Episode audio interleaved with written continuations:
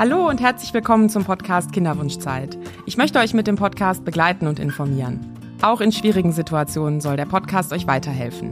Deswegen stelle ich meinen Gästen die kniffligen Fragen. Ich bin Sally und ich bin Kinderwunschpsychologin. Heute erfahrt ihr, wie die Kinderwunschzeit in echt ist. Dafür habe ich Anna Adamian zu Gast. Sie teilt Erfahrungen aus ihrer Kinderwunschzeit auf Social Media. Schwierige Erlebnisse, aber auch Dinge, die Mut machen. Liebe Anna, ich freue mich, dass du heute da bist. Hallo Sally, ich freue mich auch sehr, in deinem Podcast sein zu dürfen. Ja, super, dann steigen wir direkt in das Thema ein. Anna, wie ist das denn als junge Frau einen Kinderwunsch zu haben?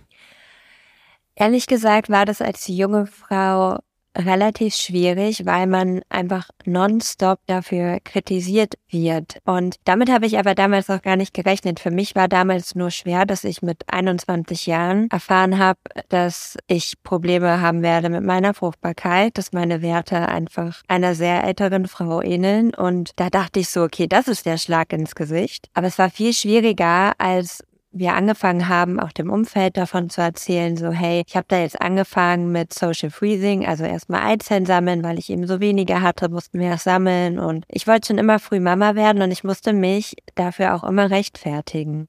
Und ich glaube, das ist echt auch vor allem so ein gesellschaftliches Problem, weil viele so ein Standardalter haben und ja auch noch so ein klassisches Familienbild von Mann, Frau, Kind. Und am besten arbeitet der Mann und die Frau, die bleibt zu Hause. Und das sind so veralterte Bilder und die habe ich oft zu spüren bekommen. Was für Fragen sind dir da begegnet? Fragen, ehrlich gesagt, gar nicht so viele. Das waren einfach oft immer eher so Aussagen. Also das waren schon richtig so fast Vorwürfe, so ähnlich, als würde man für mich sprechen, dass man mir sagt, ja, du bist doch noch viel zu jung und äh, lebt so nach dem Motto, leb doch erstmal dein Leben und ach, du hast doch noch so viel Zeit und das muss doch jetzt noch nicht alles sein, wo ich mir auch immer so dachte, ja klar, du hast auch meine ganzen Werte und Co. gesehen und die ersten Runden Social Freezing gemacht und gesehen, wie viele Eizellen, nämlich fast gar keine dabei rumgekommen sind. Dann kannst du sowas behaupten. Ich glaube, es ist immer nett gemeint, aber es kommt halt überhaupt gar nicht so an. Vor allem war es bei mir eher immer so, für mich hat das eher noch mehr Druck ausgelöst und ein unschönes Gefühl, eben weil ich in so jungen Jahren diese Probleme schon habe. Und ich hätte mich ja auch gerne anderweitig beschäftigt. Ich hätte auch gerne mir meinen Kinderwunsch anders vorgestellt. Aber das war halt nicht so. Und dann war das immer so ein bisschen Salz in die Wunde, was so reingestreut worden ist. Und gab es auch mal jemanden, der dich gefragt hat, wie geht's dir damit? Tatsächlich gefühlt wenige. Mhm.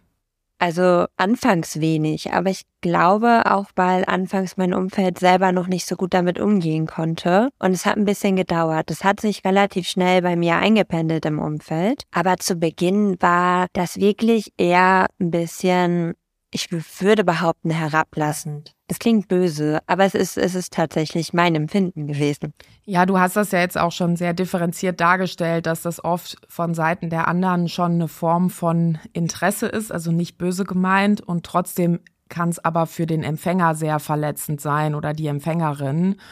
Und ich glaube, was du gemacht hast, ist, du hast halt, ich sag mal in Anführungsstrichen, Bedienungsanleitungen ausgedruckt. Ja auch mit der Art und Weise, wie du öffentlich damit umgehst und dann glaube ich, ganz vielen Menschen auch Anleitungen gegeben, wie man besser damit umgeht. Und dann ist es ja schon so, wenn die Leute es nicht böse meinen, wenn sie es eigentlich gut meinen, dann passen sie sich auch an. Würdest du sagen, das gibt so die Entwicklung wieder, wie das in deinem Umfeld war?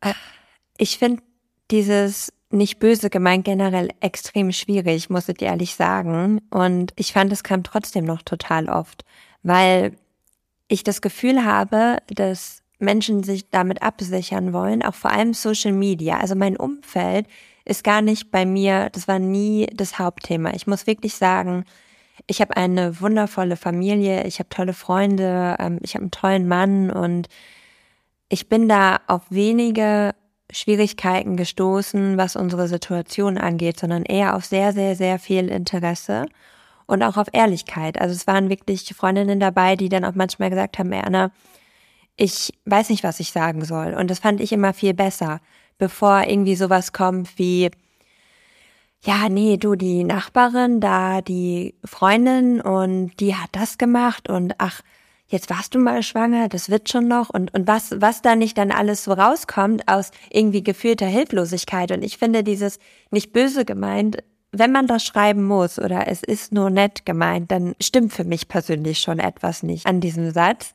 Aber ich bin da auch tatsächlich, ich lege sehr viel Wert auf Sprache, Ausdruck und für mich ist Kommunikation sehr wichtig. Deshalb ticke ich da vielleicht auch einfach ein bisschen anders, aber für mich ist dieses nicht böse gemeint immer, das hat so einen faden Beigeschmack einfach. Also da können wir uns zusammentun. Ich habe ja auch Linguistik studiert und ich jongliere da immer rum mit den Wörtern auf der Goldwaage. Und als Psychotherapeutin weiß ich, die Gefühle gehen auch ins Herz und ins Gehirn und die machen was. Also ich bin da bei dir. Ich glaube, das ist ein wichtiger Weg für mehr Verständnis darauf hinzuarbeiten. Ich finde das einen guten Ansatzpunkt und ich weiß nicht, was ich sagen soll, ist ein super Satz. Das ist ein mega wichtiger Satz. Ich fand das auch immer besser, muss ich wirklich sagen. Und ich bin aber auch so ein Typ, ich habe auch meinen Freundinnen dann Feedback gegeben und habe mich bedankt für ihre Art und Weise und Umgang. Also in meinem Freundeskreis habe ich wirklich ganz tolle Erfahrungen machen dürfen und ich weiß auch, dass ich da sehr privilegiert bin. Das war dann wirklich eher so im entfernteren Kreis, ne? Oder wenn man mal Bekanntschaften kennengelernt hat und tatsächlich, wenn dann auch mehr an der Familie. Aber so meine Freundinnen, obwohl bei denen toi toi toi immer alles gut ging und die wirklich sehr großen Abstand zu dieser Thematik hatten, haben sehr viel Verständnis aufgebaut. Und auch das Interesse hat mir geholfen. Also ich fand es immer schön, dass die dann gefragt haben, ja, und wie läuft das dann jetzt ab, wenn du da die Eizellen entnommen bekommen hast? Oder was passiert da denn bei so einem Transfer? Wie lange musst du dann jetzt warten? Oder ich dann so richtig das Gefühl habe, die interessieren sich für mich. Das hat mir ein gutes Gefühl gegeben. Ja, das ist, glaube ich, sehr wichtig. Und auch wenn Menschen da keine Berührpunkte haben, es ist nicht nur die eigene Erfahrung, die es einem ermöglicht, jemand anderen zu unterstützen, sondern mit ehrlichem Interesse und Zuwendung kann man ganz viel geben. Ja, das glaube ich tatsächlich auch. Also war jetzt mein persönliches Empfinden.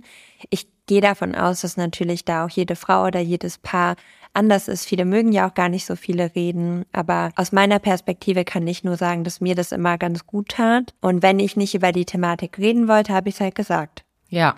Habe ich halt gesagt, ey, nee, komm, lass lieber über Trash TV heute reden oder was hast du dir schönes Neues gekauft? Irgendwas Oberflächliches, was mich vielleicht dann auch manchmal aus meiner Welt rausgeholt hat. Ja, genau, das ist ja auch so. Sich anderen Dingen zuzuwenden, kann ja auch Kraft zurückgeben. Anteil am Leben der anderen Menschen, die einem lieb sind und was die gerade beschäftigt, ist ja auch was, was wieder Stabilität zurückgibt und Verbindung. Ja, vor allem muss ich sagen, hat mir extrem geholfen und ich weiß, dass ich da aber wirklich nur für mich sprechen kann, weil es vielen nicht so geht, dass ich an den Schwangerschaften meiner Freundinnen teilhaben lassen durfte. Für mich war ganz wichtig, dass die mich nicht ausschließen. Und ich habe das immer wieder gesagt, bitte tut mir eingefallen, egal was bei mir gerade los ist, schließt mich nicht von alleine aus, wenn ich euch gerade nicht sehen kann. Aus welchen Gründen auch immer, dann sage ich euch das. Oder wenn für mich gerade sich das nicht gut anfühlt. Aber für mich war es komischer, wenn alle aufgehört haben zu reden, wenn ich auf einmal den Raum betrete, als wäre ich irgendwie eine Außerirdische, nur weil ich jetzt schon zig künstliche Befruchtungen hinter mir hatte und ich war immer der Meinung, meine Freundinnen und auch alle anderen auf dieser Welt, die nehmen mir nichts weg. Und die können alle nichts für meine Situation.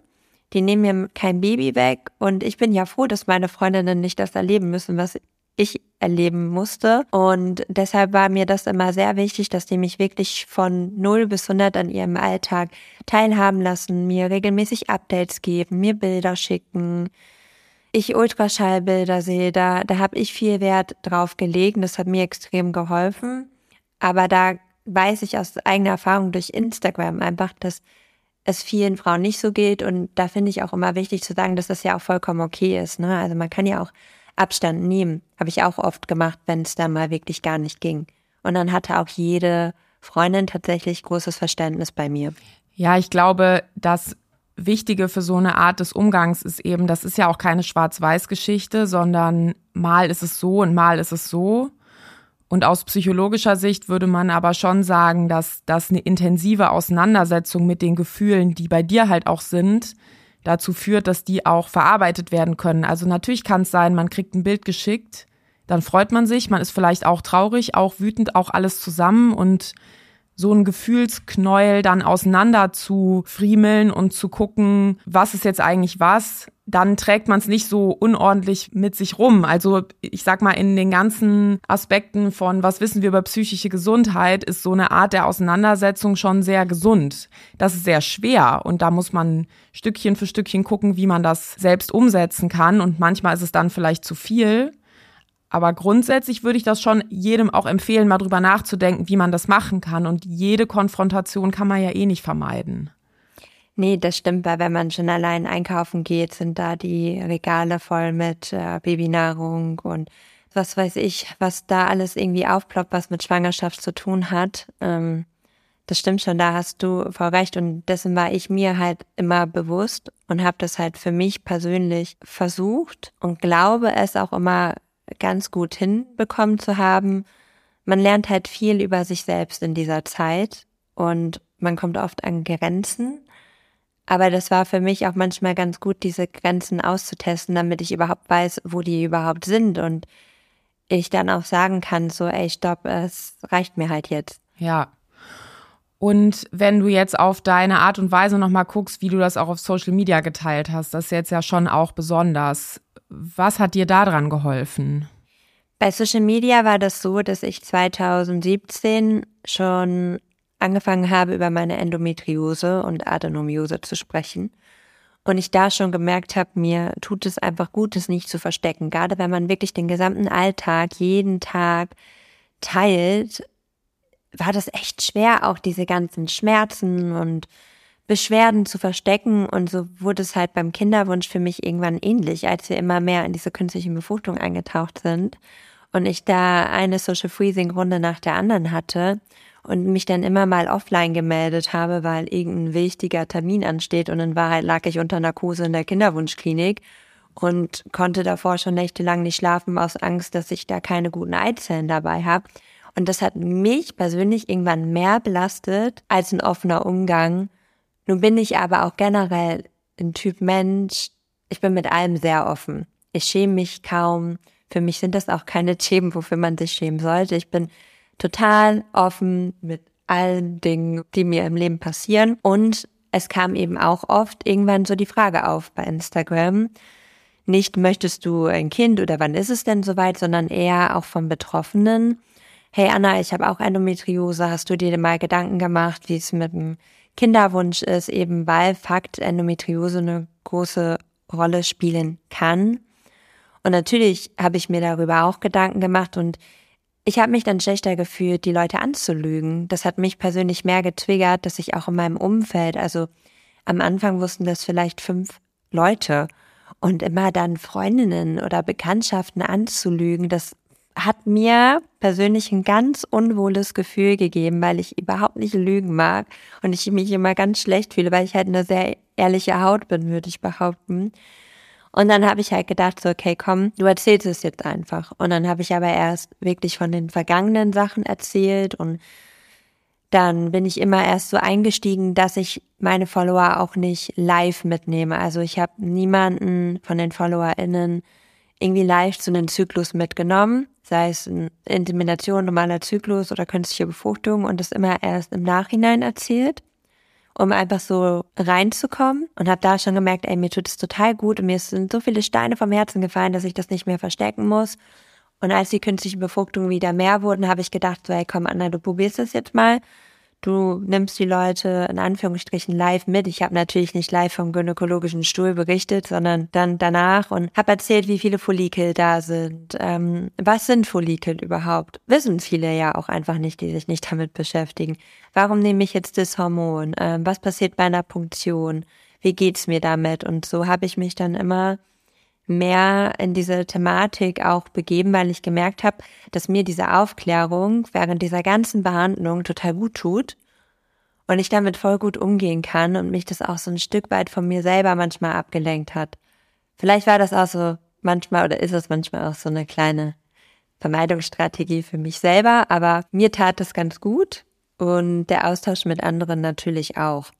Ja, was man jetzt merkt, wenn du darüber redest, ist, dass du ganz viele Situationen hattest, wo du immer geguckt hast, was habe ich gemacht und wie geht's mir jetzt damit? Also das war jetzt nicht eine Einmalentscheidung, sondern immer zu gucken, aha, jetzt habe ich die Öffentlichkeit ein bisschen mehr live mitgenommen. Wie geht's mir damit? Was macht es mit mir? Nächster Schritt. Wie geht's mir damit? Was macht es mit mir? Und das ist, glaube ich, ein ganz wichtiger Aspekt generell bei schwierigen Situationen im Leben und sich dann auch nicht selber in so eine Situation zu bringen, wo man denkt, ja, wer A sagt, muss auch B sagen, sondern da diese Verantwortung auch zu übernehmen, mal nach links und mal nach rechts zu lenken. Das ist, glaube ich, super wichtig. Und ich glaube, auf Social Media hast du auch mal Tipps bekommen oder haben Leute dir Sachen gesagt, die dir einfach geholfen haben?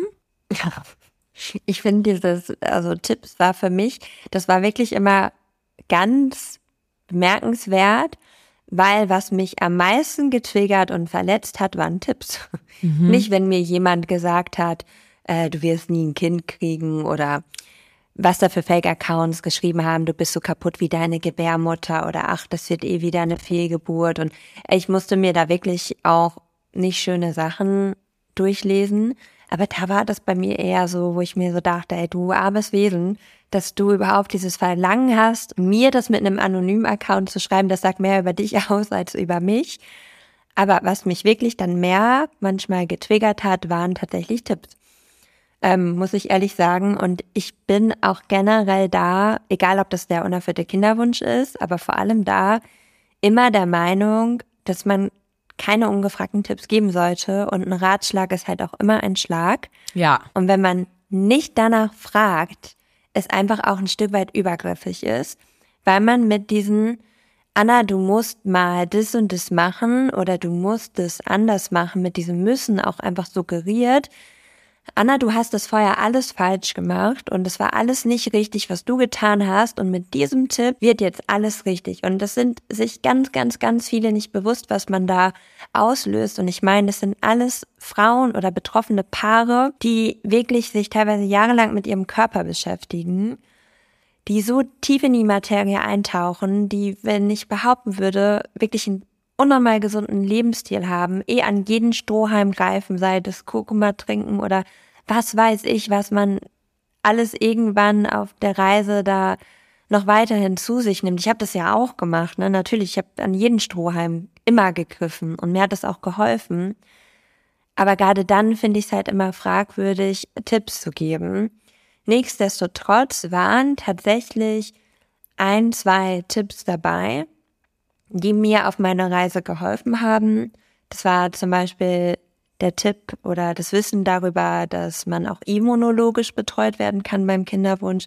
Ich muss sagen, in der Materie war ich einfach nicht so drin, obwohl ich sehr wissbegierig bin und viel lese. Und es war natürlich nicht immer alles doof mit den Tipps. Aber man muss sich halt auch vorstellen, bei so einem Instagram-Account, gerade bei den Thematiken, kommt ja viel rein. Und in der Masse war das manchmal dann schon heavy. Und dann ging natürlich ein positiver Tipp im Vergleich zu ganz vielen Vorwürfen und Co. hat dann nicht mehr so das schöne Gefühl ausgemacht. Also muss ich einfach so ehrlich sagen, das war keine Hilfe. Also du musstest dir da die Nuggets mit der Pinzette raussuchen. Ja, tatsächlich schon. Das klingt jetzt natürlich echt alles so negativ, aber ich finde Tipps, für mich sind Tipps einfach ganz, ganz, ganz schwierig. Vor allem, weil ja auch immer davon ausgegangen wird, dass jeder Körper gleich funktioniert und nur weil bei der einen das und das geholfen hat, heißt es ja nicht, dass es mir auch hilft, weil wir alle unterschiedliche Diagnosen haben. Bei einigen wird gar nichts gefunden und es ist trotzdem schwierig. So, es ist ja wirklich in diesem Kinderwunsch, da ist ja von bis von sämtlichen Diagnosen und Schraubstellen, woran man vielleicht mal einfacher drehen kann, Schraubstellen, wo man einen größeren Aufwand auf sich nehmen muss und da kann man nicht von sich auf andere schließen und was ich noch interessanter finde, wie man selber denn herausfindet, wenn es geklappt hat, dass das wirklich geholfen hat, weil das steht ja nirgendwo. Also das steht weder auf dem Test noch kann einem das die Klinik im Endeffekt sagen. Machen Kliniken auch einfach in der Regel nicht. Das ist ja nur ein eigenes Gefühl, dass ich sagen kann, okay, boah, ich glaube, das war jetzt mein persönlicher Schlüssel. Aber das wird dann gerne so verallgemeinert und verstreut. Ja, und du hast eben auch über so die Strohhalme gesprochen, an äh, die man sich so klammert. Also alles, was es so um das medizinische herum noch gibt Was hat dich da so angesprochen an Dingen, die man noch machen kann? Ich sag dir ganz ehrlich, mich hat gefühlt alles angesprochen. Von irgendwelchen Zyklustees bis hin zur Fruchtbarkeitsmassage. Natürlich habe ich diesen ganzen Kurkuma-Sachen, die hatte ich schon damals ausprobiert, auch schon allein wegen der Endometriose. Ähm, sämtliches, was man irgendwie nur tun kann, habe ich gemacht. Aber schon allein aus dem Grund, weil ich glaube, man merkt das auch, ich reflektiere mich sehr viel selber. Und ich wusste einfach, wenn ich nicht alles probiert habe, und es ging für mich auch bei der Diagnostik so, ich habe sämtliche Diagnostik gemacht, die wir hier durchführen können, dann würde mich das triggern, weil ich dann immer dieses Gefühl hätte, ah, das hast du nicht ausprobiert und ah, vielleicht hättest du das mal doch machen sollen. Deshalb habe ich immer alles ausprobiert und nach jedem Strohhalm gegriffen und mir persönlich tat es gut. Ich habe aber schon auch dann mal Momente gehabt, wo ich gemerkt habe, boah, das ist mir jetzt alles eigentlich viel zu viel und das dann so eine Kehrtwendung tatsächlich hatte, dass mich gewisse Dinge mehr gestresst haben und ich dann gedacht habe, so, okay, komm, lass es, du hast es probiert und jetzt ist auch gut. Und konntest du einigermaßen unterscheiden, was jetzt Dinge sind, die echt experimentell sind und was Dinge sind, wo es schon wissenschaftlich, medizinisch irgendwie eine Wirkungsrichtung, irgendwie einen Hinweis gibt? Oder war das super schwer? Ich fand das voll schwierig, gerade bei natürlich Sachen aus der komplementären Medizin oder der Ernährung, die man ja auch selber zu Hause machen kann. Also zum Beispiel habe ich auch immer Granatapfelsaft getrunken, weil Granatapfel ja die Schleimhaut aufbauen soll wenn man, ja, wenn man da die Kinderwunschkliniken fragt, die lächeln und sagen, ja, ja, trinken Sie mal. Natürlich gibt's da nicht unendlich viele Anhaltspunkte. Oder ich habe auch immer ganz viel Ananas nach dem Transfer gegessen, weil im Ananas Bromelain enthalten ist. Bromelain wirkt entzündungshemmend. Entzündung wollen wir nicht. Also habe ich für mich gesagt, gut, dann holst du es dir irgendwie über die Ernährung nochmal ob es da schon Studien oder so zu gibt, weiß ich nicht. Aber da war es für mich auch okay, weil ich wusste, ich trinke da einfach was. Aber ich selber habe nie Dinge ausprobiert, die zum Beispiel sehr stark in den Nahrungsergänzungsmittelbereich gingen, ohne das irgendwie mit meiner Ärztin und meiner Klinik abzusprechen, weil ich das auch fahrlässig finde. Und wir auch einen Körper haben, der eh schon viel mitmacht mit diesen ganzen Behandlungen und Co. Und da war ich immer sehr vorsichtig. Ähm, ich habe dann einfach, wenn ich was gelesen habe von irgendwelchen Studien oder Sachen oder Dingen, ich habe es dann halt in der Klinik angesprochen mhm. und gehofft, dass die mitziehen. Ja, da ist das auch ein Vorgehen, wo ich sagen würde, würde ich genauso empfehlen, weil es gibt viele Dinge, über die es einfach noch nicht viel bekannt und es gilt nicht immer viel hilft viel und das, was halt gilt, ist, wir wissen noch nicht, wie bestimmte Sachen wirken. Das heißt nicht, sie wirken nicht oder sie wirken. Das heißt halt einfach, wir wissen noch nichts. Und da ist jetzt auch nicht ausgeschlossen, dass mal Wechselwirkungen gibt. Und also wenn ich das gefragt würde, würde ich das genauso empfehlen. Und du hast dir immer noch die Hintertür offen gehalten, auch dann zu sagen, wenn ich merke, mir tut das nicht gut, dann mache ich das nicht mehr und nicht sich so reinzwingen zu lassen von vielleicht auch Versprechen, die von Anbietern bestimmter Dinge gemacht werden im Zusammenhang mit diesen Sachen. Also da selber noch so das Lenkrad in der Hand zu halten. Ich muss dir aber auch ehrlich sagen, wenn ich auf Instagram von irgendwelchen Anbietern, egal ob das jetzt Nahrungsergänzungsmittel oder ähnliches sind, lese, dass die ein Versprechen, und das, da gibt es Anbieter, dass das beim Kinderwunsch hilft oder dass das irgendwie wichtig ist, äh, um jetzt den Kinderwunsch zu erfüllen, das stellt sich bei mir alles hoch an, was ich habe. Und da denke ich mir schon so, nee, das nimmst du erst recht nicht. Also da bin ich ganz ehrlich. Aber natürlich wird mit dieser Hoffnung viel gespielt und ich kann mich da ja auch nicht komplett frei von machen. Um Gottes Willen, ich habe wirklich, ich habe so viel ausprobiert und ich habe auch vieles gemacht und mit meiner Hoffnung konnte man auch gut spielen, ja. Aber ich habe halt schon irgendwie für mich immer geguckt, dass es da auch Grenzen gibt, weil ich ja auch meiner Kinderwunschbehandlung nicht irgendwie reingrätschen wollte. Ne? Deshalb habe ich einfach immer alles angesprochen. Und kannst du mal über den Daumen gepeilt sagen, wie viele Termine du hattest? Nee, das habe ich aber auch schon mal überlegt, ob ich das irgendwann mal ausrechne. Ähm, ich war 2017 im August das erste Mal in der Kinderwunschklinik und das letzte Mal jetzt Ende Dezember. Und über die Jahre war ich ab 2018 November eigentlich mehrfach im Monat da. Mhm. Und das, da kommt einiges zusammen an Termin und Zeit. Also das könnte schon mehr als 100 sein, ne? Bestimmt, ja. Und wie hast du denn dein, ich nenne es mal Hoffnungspflänzchen, wie hast du das denn gepflegt? Weil das ist ja schon wichtig, wenn einem niemand sagen kann, ich kann Ihnen garantieren, dass das klappen wird, muss man ja irgendwie so seinen Weg dadurch finden, Kraft zu haben.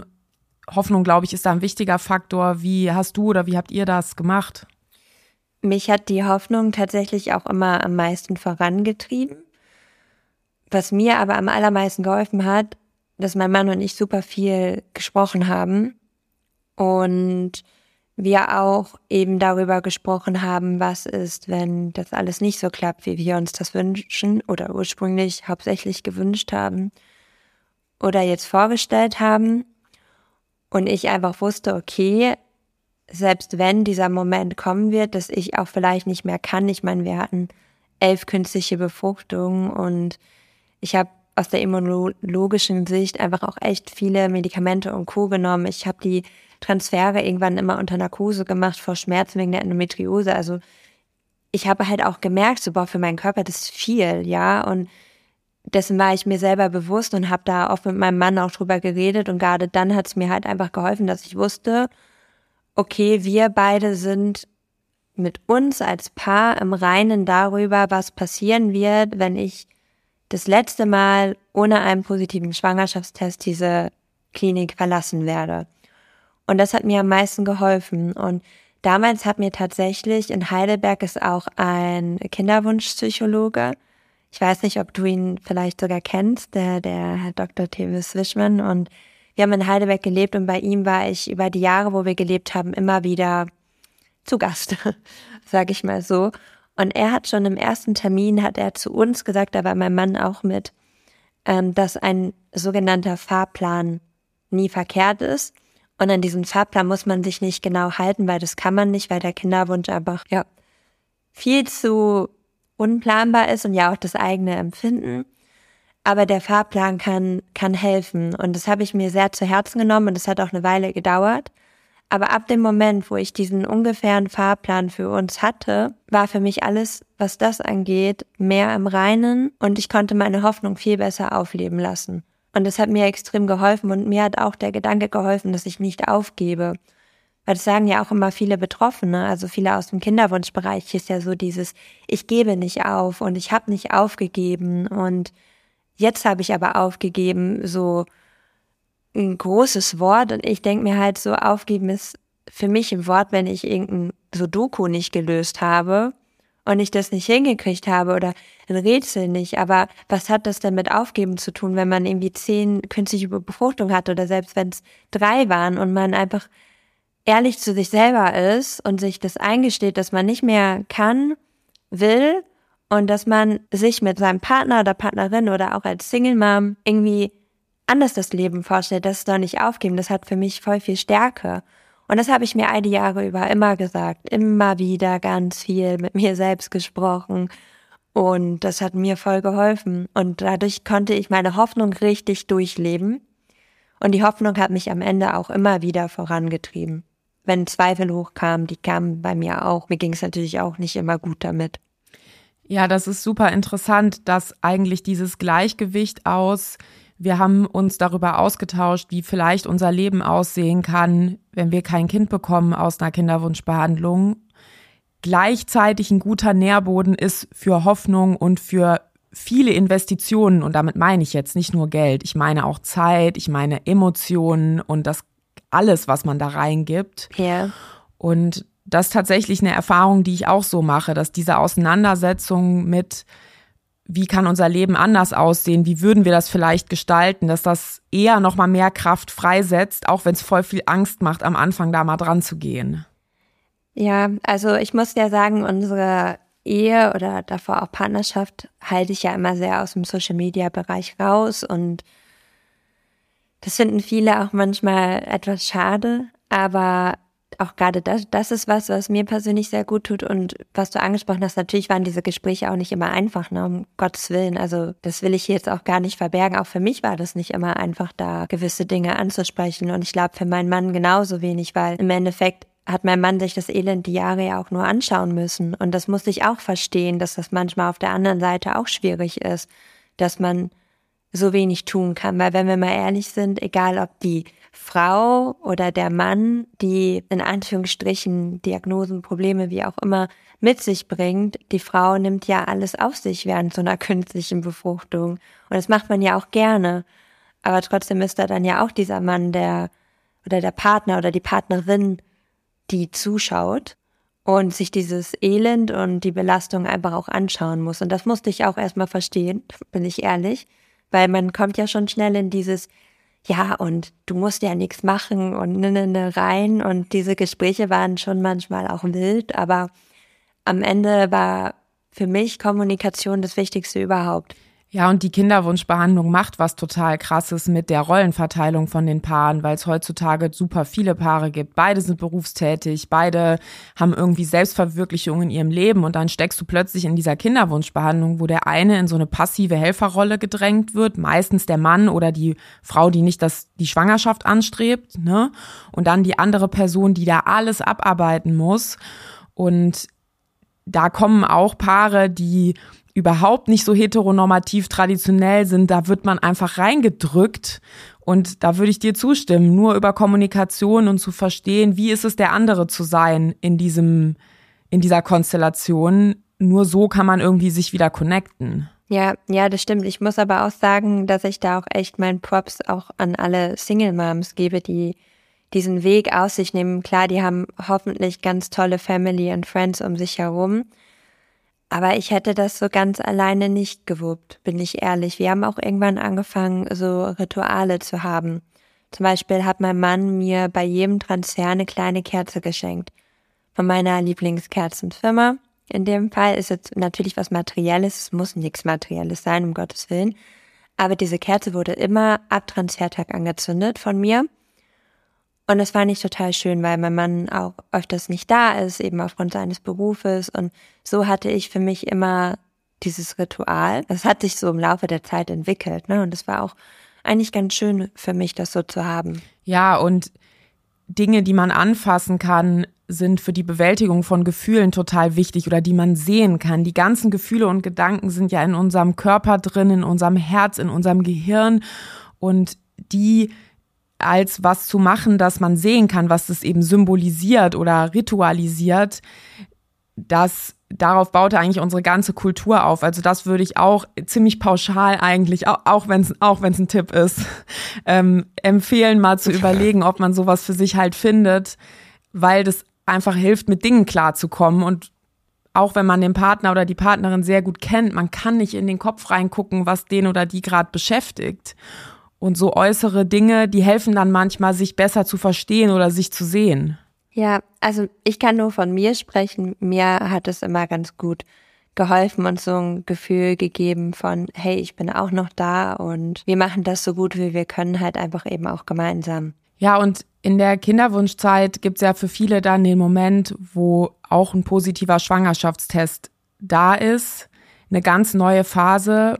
Wie hast du diese Phasen erlebt? Also ich habe sie jetzt ja zum dritten Mal erlebt. Ich bin ja gerade auch äh, schwanger und unendlich dankbar dafür.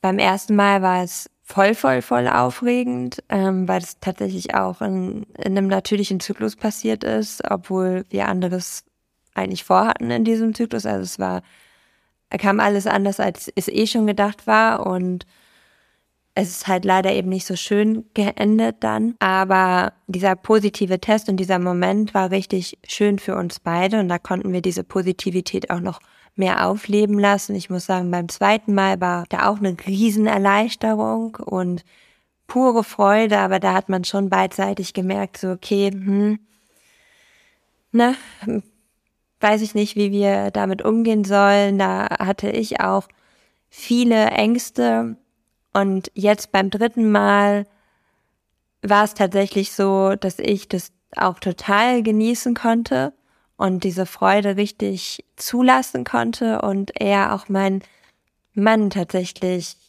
ich will nicht sagen ängstlicher war. Das würde er wahrscheinlich auch nicht gerne hören wollen. Ähm, Und es ist auch nicht mein Recht, über seine Gefühle zu sprechen, aber man hat schon gemerkt, dass er manchmal differenzierter war als ich, weil ich habe halt ab dem Moment, wo wir diese Behandlung gestartet haben und die elfte ICSI, sobald meine Periode kam, ich habe einfach ein gutes Gefühl in mir getragen und dieses gute Gefühl halt beibehalten. Aber so ein positiver Test, und das verstehen, glaube ich, auch viele nicht, natürlich ist der wunderschön und positiv, aber mit Vorgeschichten, Traumas, Ängsten, vielleicht auch ausgelösten Panikattacken und Co. kann so ein positiver Test auch echt ganz, ganz, ganz schwierig werden. Und ich bin wirklich dankbar, dass ich ähm, bisher das alles sehr gut zulassen konnte. Aber auch da habe ich Hilfe und äh, bin da psychologisch auf nicht, auch nicht auf mich allein gestellt und habe das für mich auch immer gebraucht. Und ich glaube, das verstehen manchmal ganz viele dann auch wiederum nicht, dass so ein positiver Test auch einfach viel auslösen kann, das nicht immer nur unbedingt positiv ist. Ja, es ist eben nicht, ah, zack, geschafft, sondern wenn man sich beschäftigt hat und auch Dinge schon erlebt hat, weiß man ja einfach, okay, das ist jetzt ein wichtiger Schritt, aber trotzdem ist das jetzt noch nicht die Kontrolle über was passieren wird. Und trotzdem gibt's eine Wahrscheinlichkeit dafür, dass man eine Schwangerschaft verliert, die hat irgendeinen Wert. Schwang Wahrscheinlichkeit ist so und so groß, keiner kennt die. Und das Einzige, was man dann machen kann, ist zu gucken, wie komme ich durch den Tag, wie komme ich durch die Woche. Und ich erlebe so, was mir berichtet wird, dass mit mehr Zeit, ganz langsam, wie bei so einem Adventskalender, wo man ein Türchen aufmacht, dann vielleicht ein bisschen eine Sicherheit zunimmt. Aber es ist nicht so, man springt über die Linie und es ist alles gut. Nee, diese Linie gibt's ja auch nicht. Das wird ja gerne mit der zwölften Woche verglichen. Da kriege ich auch, habe ich immer wieder die Krise gekriegt und auch jetzt noch, weil medizinisch gesehen ist diese Linie halt auch einfach falsch.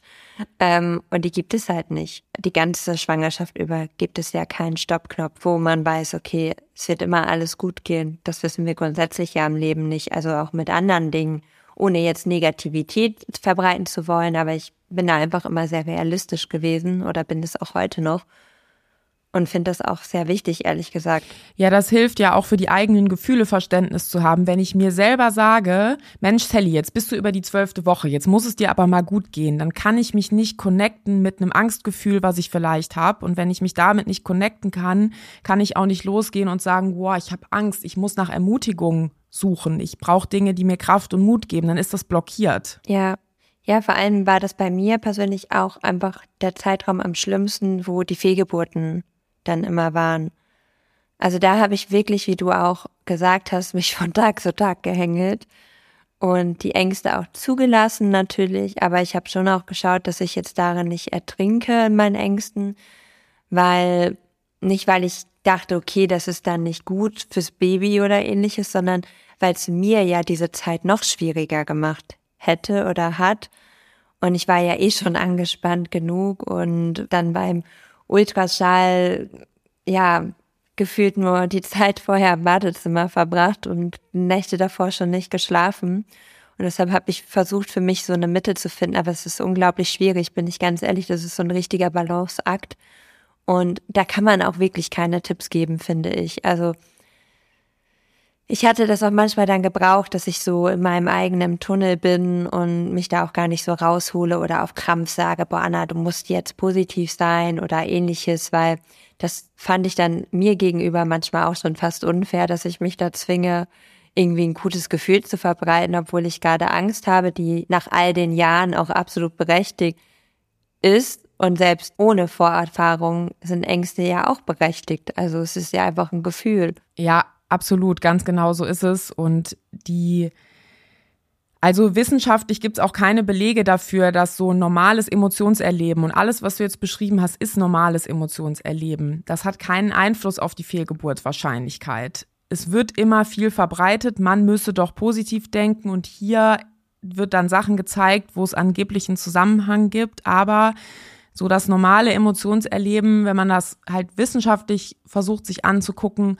hat keinen Einfluss und aufs Wohlbefinden aber sehr wohl. Also das ist genau richtig erklärt. Und dann ist eben wichtig, mit der Emotion in Kontakt zu kommen und dann zu gucken, wie kann ich die ertragen, wie kann ich die Zeit rumkriegen, wie kann ich damit umgehen. Und es nicht zu versuchen, so wegzudrängen, dass es nicht da sein darf. Und das ist super schwer, weil wenn man das zulässt, das zu fühlen, das ist total unangenehm. Voll. Und was ich auch immer interessant fand, und ich finde deine Aussage auch unglaublich wichtig, weil ich das tatsächlich auch immer Leuten aus dem Umfeld sage, wenn die dann irgendwie mit dieser Ecke kommen, so wenn du jetzt negativ denkst, dann klappt das nicht oder wenn du Ängste hast oder ähnliches. Und gerade das fand ich bei mir so interessant. Ich habe bewusst bei Instagram nicht so stark über meine Ängste gesprochen. Und ich selber fand das total schade, weil ich ja immer offen bin und ich auch niemandem das Gefühl geben will, dass ich Hulk bin und nur Positivität ausstrahle. Auch wenn ich, ich bin schon sehr, sehr positiver Mensch für mich. Ähm, aber ich habe es aus dem Grund nicht gemacht, weil hätte ich gesagt, dass ich gerade sehr ängstlich bin oder Ängste habe, ich jetzt mal offline gehe, dann wären Nachrichten gekommen mit, nein, du musst jetzt positiv sein, du darfst jetzt nicht ängstlich sein und das ist nicht gut und ähnliches. Und weil ich das vermeiden wollte, habe ich mich nicht getraut, obwohl ich seit Jahren sämtliches öffentlich preisgebe, darüber offen und ehrlich zu sprechen, weil man das sehr schnell so im Umfeld auch tatsächlich gemerkt hat. Und das fand ich total doof, weil ich dann auch immer gesagt habe, das sind ja Gefühle. Ich mal mir ja nichts Negatives aus. Also ich sitze ja nicht zu Hause und stelle mir gerade das Schlimmste vor und bin in so einem Kino, Gedankenkino, sondern das sind einfach Gefühle. Und die sind da. Also das ist ja kein Zeichen oder ähnliches.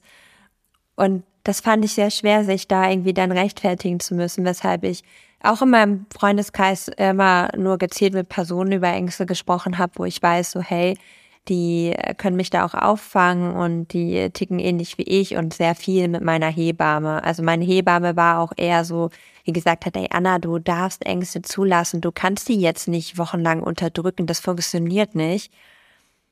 Und das musste ich jetzt mehr lernen als in der Kinderwunschzeit. In der Kinderwunschzeit hatte ich mit den Ängsten, die habe ich immer zugelassen, wirklich immer, immer, immer und mir da auch gar keinen Kopf gemacht. Und das hat jetzt einen kompletten so einen, so einen Turning Point mhm. angenommen. Also ich versuche das oft so zu erklären, dass die Angst hat ja was mit dem auch mit dem Wunsch zu tun. Wenn man einen großen Wunsch hat, sind da viele Gefühle drin und zu vielen positiven Gefühlen, also viel Liebe oder viel Hoffnung geht immer nur mit viel Angst zusammen. Das können viele sich vielleicht gut vorstellen, wenn man eine sehr gute Partnerschaft hat, dann gibt's wäre es auch sehr schlimm, die zu verlieren. Also Liebe und Angst gehören irgendwie zusammen und man kann nicht ganz viel Energie in eine Kinderwunschbehandlung stecken und gleichzeitig keine Angst haben. Das ist quasi nicht möglich, weil die irgendwie zusammengehören. Sonst wäre es einem ja nicht so wichtig und dann würde man vielleicht auch ohne dass sich das mega schlimm anfühlt, dann sagen, nö, ähm, eine Kinder medizinische Kinderwunschtherapie möchten wir nicht. Ne? Dann wäre das ja auch möglich. Und ich versuche es mir immer so vorzustellen, dass man dann wie so eine Art psychischen Rucksack braucht, in dem man die Angst halt tragen kann. Und das sind, glaube ich, so Konzepte, die manche Leute sich selber erarbeitet haben, aber die vielen noch fehlen. Viele stellen sich das irgendwie mehr noch so vor, als könnte man die Angst loswerden, weil die nicht dazugehört. Ja, tatsächlich war bei mir der Rucksack waren Wolken. Also ähm, ich habe eine Freundin von mir ist äh, Yoga-Lehrerin und beschäftigt sich auch eben sehr viel mit Emotionen und Co. Und ich bin ein Typ, ich kann überhaupt nicht entspannen. Die zehn Minuten Entspannung nach der Yoga-Runde, die sind für mich der absolute Horror. Ich mag das einfach nicht, auch meditieren und so. Ich kann schwer abschalten. Für mich ist am besten Powern durch, dann kommen keine Gedanken. Aber sobald ich ruhig bin, kommen einfach diese Gedanken. Und sie hat mir dann immer gesagt, dass wenn die Gedanken hochkommen oder die Ängste und Sorgen, dann, dann packst du die in eine Wolke und diese Wolke, die fliegt kurz an dir vorbei. Und diese Wolke habe ich mir immer wieder vorgestellt. Ich gebe aber auch zu, mir hat es auch nicht immer geholfen. Ich konnte es einfach nicht immer, weil ich dann doch sehr verkopft bin tatsächlich. Aber vielleicht hilft anderen ja die Wolke als Vorstellung auch ganz gut, wenn man mal irgendwie auf dem Sofa liegt, Ängste hat, im Bett liegt, was weiß ich. Ja, also wir sind da aus dem gleichen Camp. Also ich bin in deinem Camp. Äh, Yoga ist für mich auch ungefähr das Schwierigste, was du mir antun kannst. Und an der Stelle muss man dann halt irgendwie schauen, welche Skills kann man sich trotzdem draufpacken und was verlangt man auch von sich. Wenn es für einen sehr schwierig ist, dann sind fünf Minuten halt ein guter Anfang. Und dann eben auch zu gucken, was sind andere Dinge, bei denen man entspannen kann. Mein Lieblingstipp ist immer Leuten zu sagen, auch jetzt wieder aus der Tippkategorie, manche Leute können gut entspannen bei einer Death Metal Playlist und es ist wichtig, dass die sich mit sich connecten und gucken, wo ihr Happy Place ist und wo die Dinge sind, mit denen sie sich umgeben können, die ihnen so ein Flow-Erlebnis geben und Klar, es ist manchmal wichtig, auch Ruhe einkehren zu lassen, um so innerlich was spüren zu können. Aber da sind Menschen extrem unterschiedlich. Da gibt es eine riesen Bandbreite. Ja, also tatsächlich, meine Freundin und ich haben halt immer zweimal die Woche Yoga gemacht. Und irgendwann habe ich, ich höre halt gerne Deutschrap und ich habe mir Deutschrap angemacht beim Yoga. Es ist tatsächlich so. Ähm, und sie hat dann eben auch, wenn sie gemerkt hat, natürlich der Flow und so, der war ja auch körperlich anstrengend. Wenn sie gemerkt hat, okay, Anna, ich kriege die da heute eh nicht in die Entspannung, dann hat sie mich auch nicht gezwungen. Und das habe ich dann auch für mich, wenn ich jetzt alleine mal zwischendurch Yoga mache oder ähnliches, auch dann immer so angenommen, weil ich gemerkt habe, ey, das bringt mir nichts, wenn ich da jetzt verkrampft auf dem Boden liege und versuche mich zu entspannen, weil an manchen Tagen geht halt gar nicht und an manchen Tagen kann ich mich schon drauf einlassen. Aber es ist halt nicht jeder Tag gleich. Ja, ja.